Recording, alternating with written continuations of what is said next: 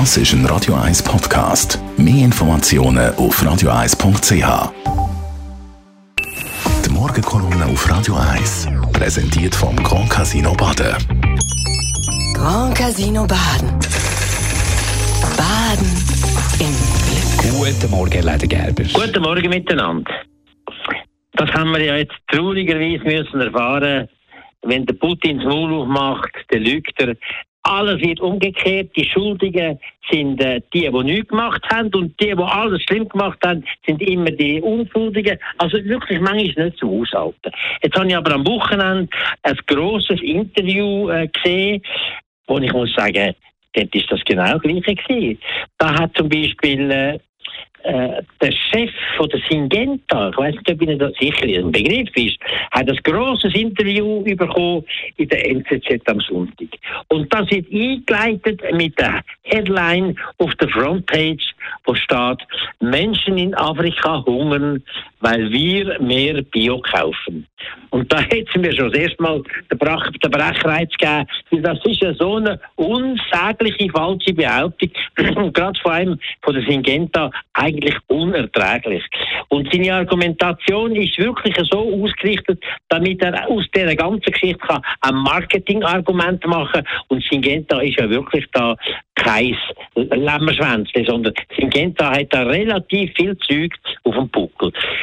Menschen in Afrika hungern nicht, weil wir mehr Bio kaufen, sondern Menschen in Afrika hungern erstens, weil die Diktatoren in Afrika nur für die eigene Sack wirtschaften und immer vermissen und verpassen, etwas für ihr Land zu machen und insbesondere auch, dass die ihr Land ernähren können. Das ist eine von der Katastrophen und darum haben die Leute Hunger. Und es gibt andere Gründe, die genauso wichtig sind und mehr noch mit der Syngenta zusammenhängen.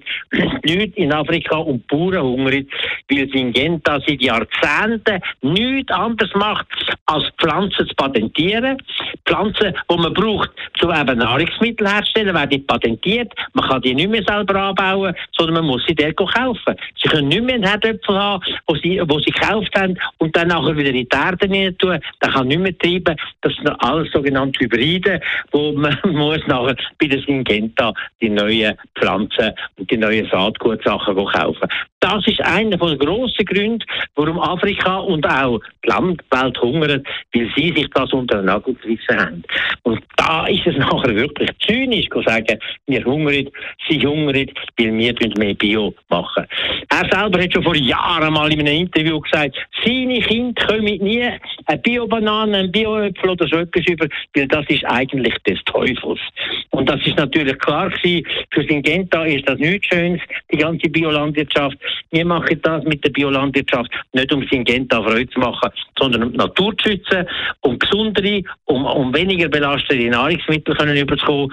Und das ist klar, der Ernteertrag pro Quadratmeter oder Hektar ist kleiner, als wenn man da die große Chemielandwirtschaft macht, wie die Syngenta das eigentlich möchte.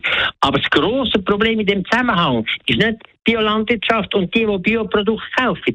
Sondern das grosse Problem ist, dass wir etwa 40 Prozent von unserer landwirtschaftlichen Produktion brauchen, um Fleisch herzustellen, anstatt um Menschen zu ernähren und das wird die andere Sachen zu machen, um den Hunger zu beseitigen. Das ist eines der grossen Probleme. Und da sind Gente auch gar nicht dagegen. Also ich muss sagen, die Art von Argumentation und die Art von Umkehrung von allem zusammen in einem solchen Interview in der NZZ am Sonntag ist für mich ein grosser grossen Ärger. Die Morgenkolumne auf Radio 1.